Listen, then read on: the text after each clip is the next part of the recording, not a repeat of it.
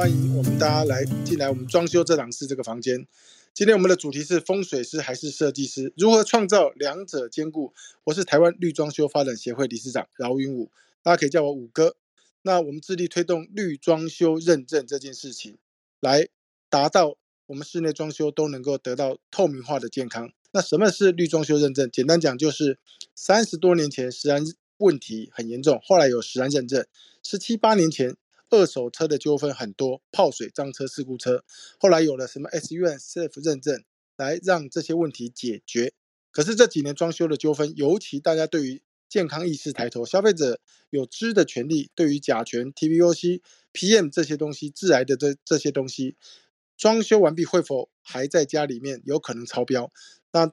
存在这个质疑的部分该怎么办？也没有人去帮他把关，所以我们协会推动了这个绿装修认证，透过三期四阶五把关，从设计选材、施工到完工，都是由第三方去检验，到最后你完工，甚至有。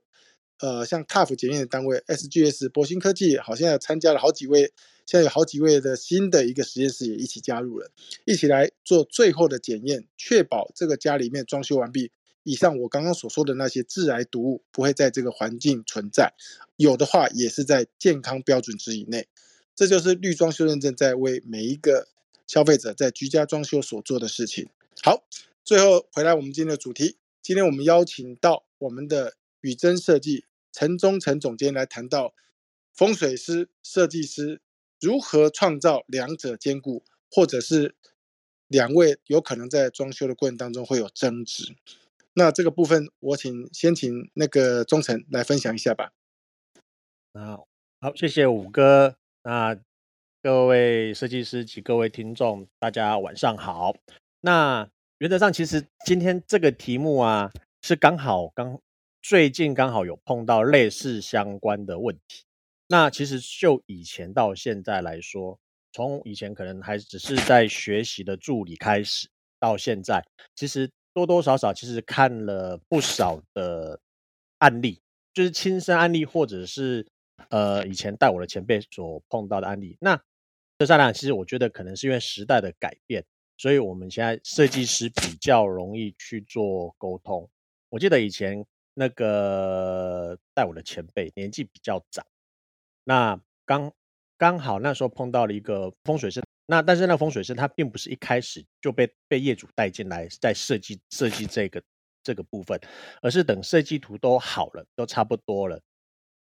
业主才带了风水师。那这当然通常通常风水师对于设计设计师的设计图一定都会有很大的意见。那改完了之后，我的前辈基本上他当然就是不开心。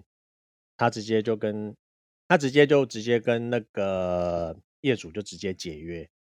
我问他说说说那个阿姐这样子好像对业主不太尊重，因为他毕竟这房子是他住。他说这个改完了之后，完成的成品能看吗？这边东风一块西风一块的这样子。那所以原则上来讲，我觉得，因为最主要是因为我的这个前辈，他这个在这个行业已经三十几了，所以其实他对于自己的作品非常的有信心，所以他觉得说，对于突然间后面突然间才插手进来的部分来讲，他觉得他没有办法去接受。那也因为这件事情，所以我曾经花过一年的时间去上过风水课。我觉得或许我们可以跟一些风水老师去做沟通，这样，但是后来。我觉得事情并不像我们想的这么单纯，因为等到后面真的在碰到老呃业主带风水老师来的时候，才发现原来在风水派别上面其实还有很多。对，比如说很常见的，我们说，哎，大门一开可能碰到落地窗会有穿堂煞，偏偏就会有一个派别的说，基本上这就不算。对，所以就会有很多很多的的案例。那所以像刚刚大家。有很多人都提到说，哎，那其实最好就是会先询问业主会不会请风水老师来去看所谓的风水啊，或者是去做一些意见这样子。可是我不晓得大家有没有遇过一件事情，就是像刚刚我我带我的那个前辈阿姐一样，这这这种事情我也曾经遇过一两次，就是当年轻人我们大概的设计都已经谈的差不多了，已经准备要排工期的时候，爸爸妈妈的手介入了，因为。爸爸妈妈就带了风水老师来看完了之后，说这个地方要隔屏风，那个地方要做什么。通常在这个情况之下的话，应该怎么办？应该是要去沟通呢，还是说要依照风水老师的部分下去去做更改？对，这个这个部分，我觉得其实就会很蛮考验每个设计师他在处理上面的一些问这样子。甚至于说，其实我遇过，呃，我曾经碰过我自己最左最左右为难的一件事情。爸爸找了一个风水老师来看完我的图之后，有部分的地方 OK，有另外一部分的地方他觉得需要修改。这个时候，妈妈找了 B 的风水老师来了。对他，他看完了之后，他觉得我 A 的部分不 OK，B 的地方不用修改。那这个时候，我跟他们的晚辈，我是跟他们晚辈签约的。这个时候，我们三方该怎么办？对，这又会变成是另外一个问题。对，那先先针对刚刚前面的，比如说风水老师后面他在介入的部分来说的话，呃，其实后面我们通常会跟业主会去做做沟通。他说，基本上来讲，呃，对于设计师，我会我会很清明确的跟他讲，设计师的定位其实就是解决生活上面的一些空间跟所有的需求的部分，甚至把美感的部分带进来。可是风水老师他可能会依照以前前人的经验，比如说回应刚刚五哥所说的，比如说在睡觉的时候头不要压凉，床的上方不要有灯，那其实这些大概都会有一些科学的根据，甚至于说床不要头不要靠窗，或者是不要去靠所谓的厕所，这些都是有科学的根据。可是当有风水老师来了，说跟你说主卧房的窗需要封掉。才不会有，不管是桃花有什么冲之类的，在主卧房你把窗封掉了，那原则上主卧房可能唯一的采光，它就可能就变成暗房。那这个实际上我曾经遇过，这时候只有两种状况，一种一种是你去说服业主不要封，另外一种就是你遵循的风水老师下去去封窗。那其实早前前期的时候，刚开始的时候，其实我会还蛮蛮呃蛮坚持自己的，我觉得。封窗或者是封一些空间来讲，我觉得其实对于空间上面的使用，甚至于在机能上面，其实会是一个很大的造成很大的困扰，甚至于困难。比如说我刚刚说的暗访的问题，对。但是等到经过几次事件之后，我发现其实有些时候啊，你说服了业主，业主当下可能相信你了。可是，当他在这住这个房子的时候，他发现他自己的生活，比如说可能特别像是那种经商的，或者是玩股票的，他发现说：“哎，我听了设计师，我没有听风水师的。”那在住的时候，发现我股票开始亏钱了，开始不好了。他可能会觉得心里面会有一个会有一个想法是：是不是当初我不应该听设计师，我应该听风水师，让家里面的风水好一点，才不会有现在今天这个样子。那通常大部分通常都会说设计师会会随便乱说，这个是我曾经碰过的。所以原则上来讲，到后面我们我们都会直第一件事就是，比如说设计图好了，家里面的长辈真的想要找风水老师来看的时候，因为既然设计约都签了嘛，我们就先把设计图给给业主，业主他会拿去给风水老师看，看完了需要改的我们再改，改完了之后风水老师再来现场看这样子。让风水老师在科学上面的心理学，让业主他有一个比较好的，我说我所谓建立他比较好的安全感，再来我们进行我们的需求，满足他们的需求跟他们的美感，那我觉得这样子才有可能达到双赢的部分。对，那但是也也有业主他因为信了风水师之后，后来后悔的，就举个例子，我记得之前我有举过，就是。风水老师就是跟他们说，家里面所有所有的尺寸，包含量的尺寸，全部在文公尺上面，全部通通都要有红字，连书桌的高度、长度跟宽度，通通都要有红字。那其实我将相信各位设计师应该都知道，在七十五公分到八十一公分之间，基本上这一段距离是没有红字的。那所以他们。他们家所有的清一色，不管是餐桌到所有的书桌，高度全部都在八十三公分。那他们家的女主人身高又不高，只有一百五十五公分而已。所以她每次化妆，甚至于说在写字的时候，手臂都是跨在桌子，几乎跨在桌子上面，这样子去去来去去做。那我印象很深刻，三个三个月将近四个月之后，他就找打电话，我有件有两件事情要麻烦你，就是第一个，我们家的桌子可不可以再帮我们降低一点？他记得之前我跟他说，人的一般人的正常的人体工学桌子的高度大概七十五公分到七十七公分这样子。我就说你们家现在很尴尬，是有些已经是定制固定好的，那个可能就没办法改。那我就问他说，为什么突然间要改这个东西？他说没有没有，因为我老婆每次在化妆化完之后，她发现。她的肩颈一直都是酸痛的，后来他去检查之后，医生说她的坐姿不良，手手臂始终是抬高的状态，所以他后来才发现说，原来是他们家的桌子尺寸都太高了。第二件事情是，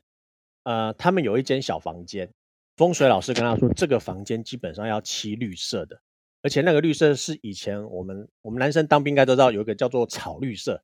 他说这间要漆草绿色，那他你们这个。这这个家里面才会生生不息这样子，他就真的全部漆草绿。但是我在漆在在要漆之前，我说你这个房间漆草绿色的话，基本上晚上其实会还蛮惊恐的哦。他就说没关系，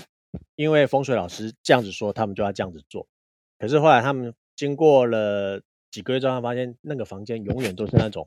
呃暗沉的绿色，晚上白。那个灯光在打下去的时候，他他觉得还蛮有蛮有七月份在拍鬼恐怖片的感觉。他觉得不能这样继续下去，他觉得继续下去的话，他觉得在那个房间念书或者是在里面工作，他觉得会得忧郁症。他希望我再漆一个比较明亮一点的颜色，这样子。对，那所以今天会提到这个主题，其实是刚刚好。我刚刚说，我最近刚好碰到了一个案子，也是一样，就是一般正常来讲。呃，家里面如果要放神明厅，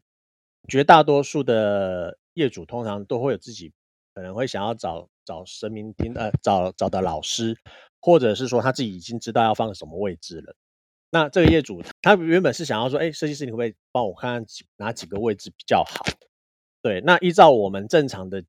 看过的经验，通常我们就说，哎，可能就是在这个在某个地方，那他没有面对外面。那没有梁的地情况之下，这个地方基本上应该会是个好的神明桌的位置。原则上，第一时间基本上我们也是建议他说，你还是要找老师。虽然我们只学过皮毛，可是点神明桌这个位置基本上事关重大，我们真的也不是专业。那但是原，但是我还想，我还是蛮有自信说，这个位置应该是应该会是在这个位置。哎，突然间他找到老师来了之后，他只讲一句话说，那个位置不行。他另外直接就画出一道墙，说就在这个地方隔一道墙出来，把客厅跟餐厅一分为二，神明厅就直接放在餐厅的三分之一的位置，这样子。这个时候其实大家都都还蛮蛮傻眼的，就像我刚刚前面说的，不同的风水老师他们有不同的派别，那不同的派别他们不同的经验，相对的，如果说在这个经验经验之上，可以业主他们可以习惯。那我们能够满足这样子的需求情况下，我觉得或许是可以，嗯，达到双赢的一个效果。对，在这边最后我可能再分享一件事情，就是我相信各位设计师都知道，说文空尺上面要量的都要，呃，不管是门或窗，基本上都要量红字。可是我相信有很多人不知道，说我们在量红字的时候，是应该量门框外，还是量门框内？这个是曾经有有有风水老师，甚至于说有有人曾经这样考过我们，因为我们人在活动的时候都是在门框以内，空气的流通都是在窗框以内。那我们都听，我们都知道说风生水起，对，所以说原则上来讲，在门框内是红字的话，在这里面空气的流动跟人的行为。互动上面来讲，它才会比较刚好是符合我们文公尺。对，那这个原则上来讲，可能我不确定大家是不是都都清楚，但是这是之前刚好有有老师跟那个他们有特别提醒我之后，那我才知道原来我们一般都是在量框内。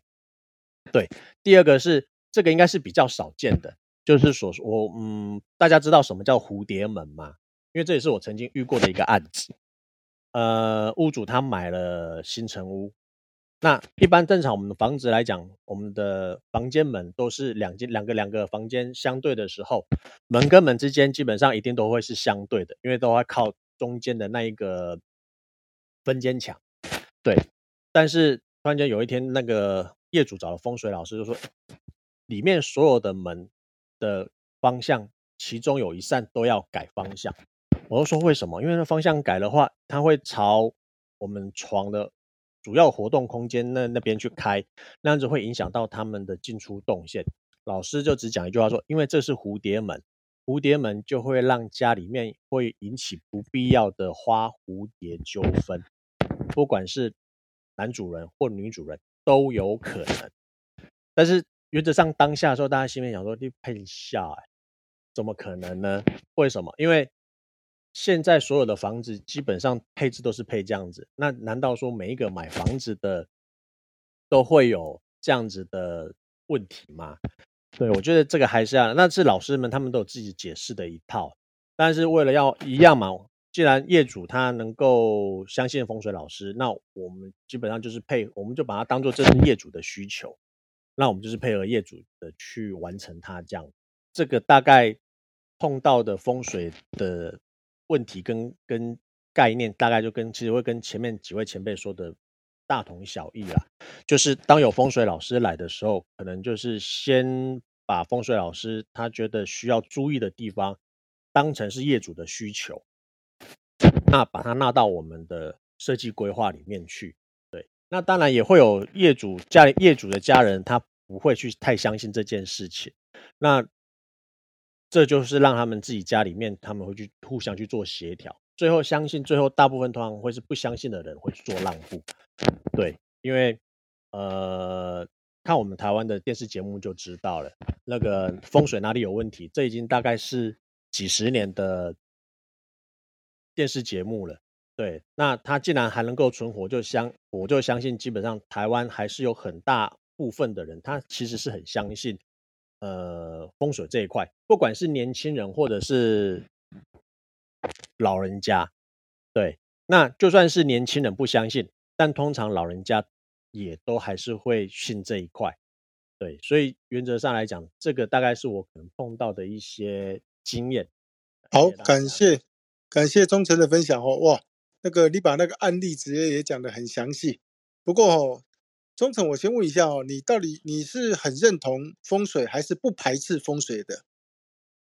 呃，我觉得在科学可以解释的情况之下的话，我觉得这个风水可以相信。比如像我刚刚说的，呃，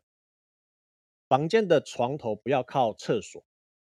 那这在古代来讲，的确，因为古代的隔间其实没通风设备没那么好，那它可能可能会闻到厕所的异味。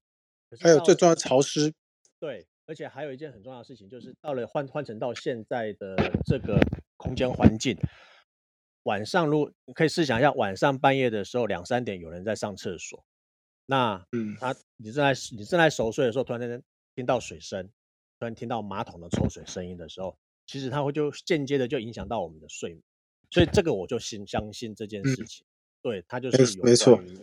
其实这个就是一个有一个科学的逻辑存在的了哈，很多东西。对对对对对对。呃，不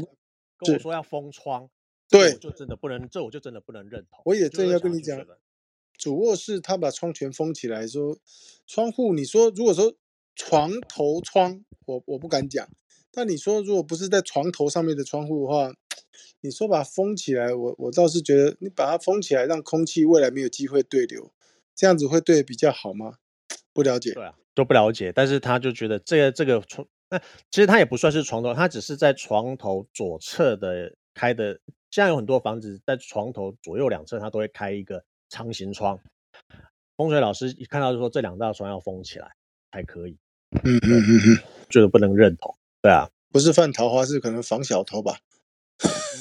那个窗要进来，因为它是推射窗要进来，真的也难。但是就他的那个逻辑，我。不太能够接受了，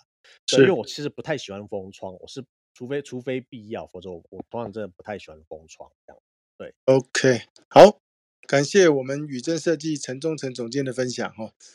好的，今天晚上装修这档事到这边告一段落，谢谢各位今天晚上参加，拜拜喽。